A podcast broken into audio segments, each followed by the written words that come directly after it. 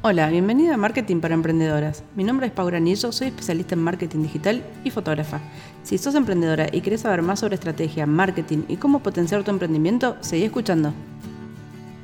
¿Alguna vez escuchaste hablar sobre los pilares de contenido?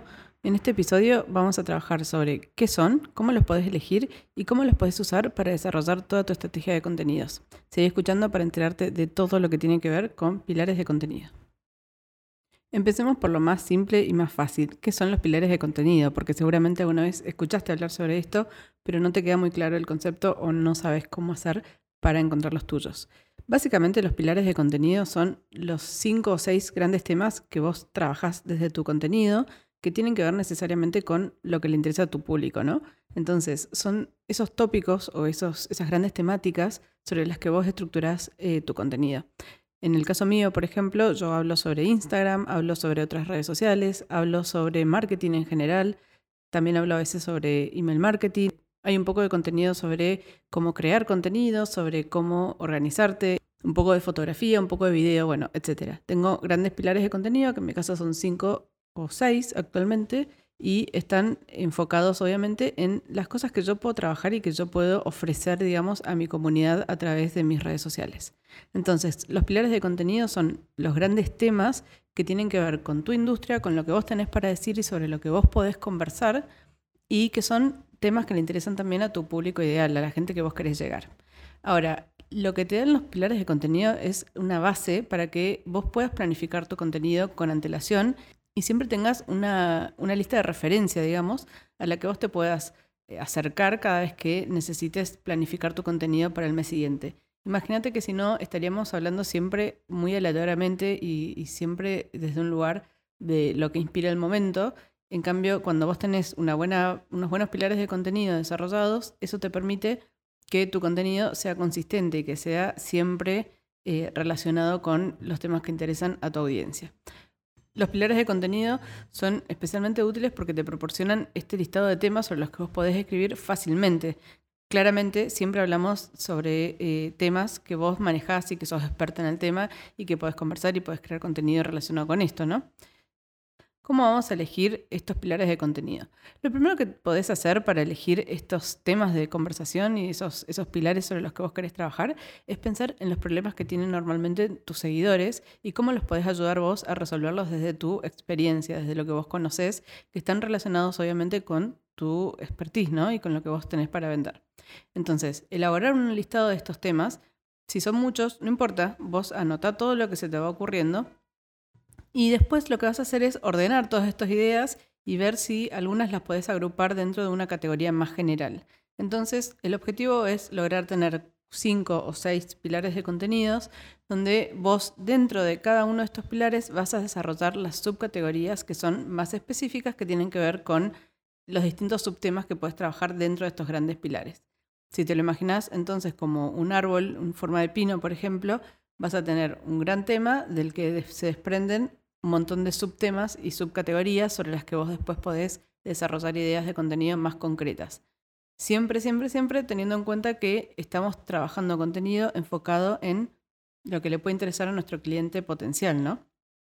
Entonces, lo que te recomiendo es que una vez que vos tengas estos grandes temas con sus subcategorías, empieces a anotar ideas que se te ocurran relacionadas con cada una de ellas, porque son los que finalmente vas a escribir y comentar y compartir de forma concreta en tu contenido. Siempre es bueno empezar desde la necesidad de nuestro cliente, desde dónde lo podemos ayudar, desde dónde podemos servirle a la comunidad y desde dónde podemos aportar algo nuevo a esas personas. Entonces, para elegirlos, para cerrar un poco, lo que vas a hacer es pensar en cuatro, cinco, seis grandes temas y vas a anotar subcategorías relacionadas con esos grandes temas que son los que te van a servir después para trasladar a ideas concretas tu contenido. Ahora, hay algo que yo siempre digo que tiene que ver con que el contenido siempre es el mismo. Nosotros siempre estamos hablando de los mismos temas, que son estos seis pilares de contenido que manejamos normalmente, ¿no? Entonces, lo que importa es cómo lo vamos a comunicar, a través de qué formato, qué es lo que tenemos que decir sobre ese tema puntualmente en ese momento, ¿no? Y eso depende muchísimo del objetivo que vos tengas con ese contenido. Si lo que estás buscando es ganar visibilidad, si estás buscando conectar con tu audiencia o si estás enfocada en vender, va a determinar qué formato de contenido vas a usar. Yo lo que te recomiendo que hagas es que sobre cada subcategoría escribas todas las ideas que te surjan y que las vayas anotando y gestionando a través de alguna herramienta. En mi caso, yo lo que uso es Notion, pero puedes usar cualquier herramienta que te resulte útil y que te sirva a vos. Lo importante es que esas ideas no se pierdan. Si lo pensás como una matriz, por un lado vas a tener las temáticas que vos querés conversar y, por otro lado tenés los formatos que querés utilizar, ya sean textos, fotos, videos, reels, etc. ¿no? Entonces, al hacer un mix entre las temáticas y los formatos, lo que vas a lograr es poder planificar ese contenido a lo largo del mes para armar tu estrategia de contenidos en base a los objetivos que vos tengas para tu negocio. Siempre es bueno tener una buena mezcla dentro de los pilares de contenido. Obviamente hay algunos temas que van a ser más frecuentes y que vas a ver que funcionan mejor y esos son los que vos obviamente vas a repetir, pero siempre es bueno que en tu contenido haya una mezcla de temáticas que estén siempre relacionadas con lo mismo, pero que tengan eh, su espacio cada una de ellas, ¿no? Porque de esa manera no cansamos a la gente, hablamos de distintos temas y podemos ir encontrando las distintas problemáticas que tienen nuestros seguidores en base a cómo reaccionan a esos contenidos, los mensajes que te mandan, las preguntas que te hacen, etc. Controlar los resultados, como siempre les digo, a través de las estadísticas, a través de eh, detectar tendencias, a través de comunicarnos con nuestra audiencia y demás, es fundamental porque te permite muchísimo eh, ajustar el contenido y entender por dónde puedes ir y qué tenés más para ofrecer respecto a esos distintos puntos, ¿no? Algo que hay que tener en cuenta también es que los pilares de contenido no son estáticos. Vas a ver que a medida que va evolucionando tu comunidad, tus servicios, tus productos, lo que vos tenés para ofrecer, esos pilares de contenido pueden ir cambiando y la importancia que tenga cada uno de ellos también puede variar. Entonces, no te cierres a tener esto prearmado, digamos, y a, ir siempre hacia esos mismos temas, sino que trata de estar abierta a escuchar lo que te pide la comunidad, a entender qué es lo que está funcionando mejor, pensar cómo van evolucionando tus servicios y qué tenés distinto para ofrecer y qué nuevos temas hay en el ambiente, ¿no? Porque obviamente eh, estamos en un ambiente orgánico que va creciendo, va cambiando y que siempre hay temas nuevos para hacer. Entonces, eh, no te cierres a los pilares de contenido, mantenerlos actualizados, anda ajustándolo, fíjate cuáles, de vuelta, fíjate cuáles son los que funcionan mejor, qué cosas eh, generan más interés en las personas.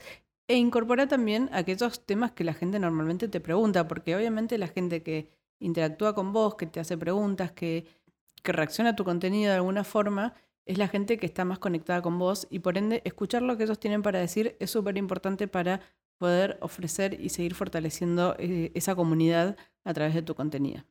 Para cerrar un poco el tema, la importancia de tener estos pilares de contenido bien desarrollados, bien planificados, pensados, ajustados, actualizados, etcétera, que te permiten tener contenido siempre. Nunca te vas a quedar sin, ideas porque siempre puedes volver a estos pilares de contenido que te van a dar siempre una pauta de por dónde tenés que ir, qué son los temas que le interesan a tu audiencia, cómo podés comunicar distintas temáticas y demás. Entonces, tener estos pilares bien desarrollados te va a asegurar de que nunca te vas a quedar sin ideas de contenido. Por otro lado, tener una buena estrategia de contenidos que se basa en estos pilares de contenido es que vas a maximizar tu presencia online. Como siempre digo, nosotros usamos Instagram desde un lugar comercial, con objetivos comerciales para nuestros emprendimientos. Entonces, no estamos tratando de perder tiempo ni de pasarla bien, ni de disfrutar de la red social como un usuario normal, digamos, sino que eh, estamos usándolo desde un lugar estratégico. Entonces, tener una buena estrategia de contenidos basada en los pilares de contenidos va a hacer que sea más sólida y, vamos, y nos va a permitir ser más consistentes con nuestra creación de contenidos. Y obviamente vamos a poder trabajar mucho más enfocada en objetivos porque vamos a tener una, una, buena base, digamos, sobre la que nos podemos apoyar para planificar el contenido mes a mes e incluso por trimestres o por el año, ¿no? Depende el momento en el que esté tu emprendimiento. Desde el lado más práctico, tener pilares de contenido, como te decía anteriormente, te va a permitir que sea mucho más fácil para vos publicar contenido regularmente en Instagram, porque eh, no solo va a estar más enfocado, sino que también siempre vas a tener un punto de partida, siempre vas a poder ir a ellos para refrescar ideas, para eh, resolver dudas, para pensar cuando no tengas de dónde sacar ideas, etc. Finalmente, tener estos pilares de contenidos nos ayuda también a crear combinaciones entre los distintos temas.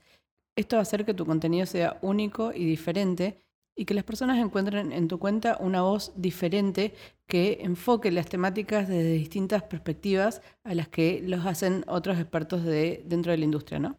Entonces, me parece que es súper interesante que desarrolles una buena estrategia de contenidos basada en grandes pilares de contenido y subcategorías que acompañen tu estrategia, que acompañen tus objetivos y que te ayuden a ser más consistente y que el trabajo de generar contenido día a día no sea una pesadilla para vos. Hasta acá llegamos con el tema de pilares de contenidos. Espero que toda esta información que te estoy dando te sirva, que te resulte útil, que encuentres acá un camino a seguir y que encuentres tips bien concretos que te puedan ayudar a desarrollar tu contenido. Como siempre te digo, si quieres comunicarte conmigo, me puedes seguir en Instagram, mi usuario es paugranillo, o puedes mandarme un mail a paula.granillo.gmail.com. Mi web es paugranillo.com, donde puedes ver todos los servicios que ofrezco a emprendedoras para mejorar su desarrollo en redes sociales y mejorar sus ventas. Si llegaste hasta acá, me encantaría que me mandes un mensaje por Instagram, que me cuentes qué te pareció el episodio, si lo encontraste útil y si sacaste ideas para implementar en tu cuenta de Instagram. Como siempre te digo, nos vemos la próxima y muchas gracias.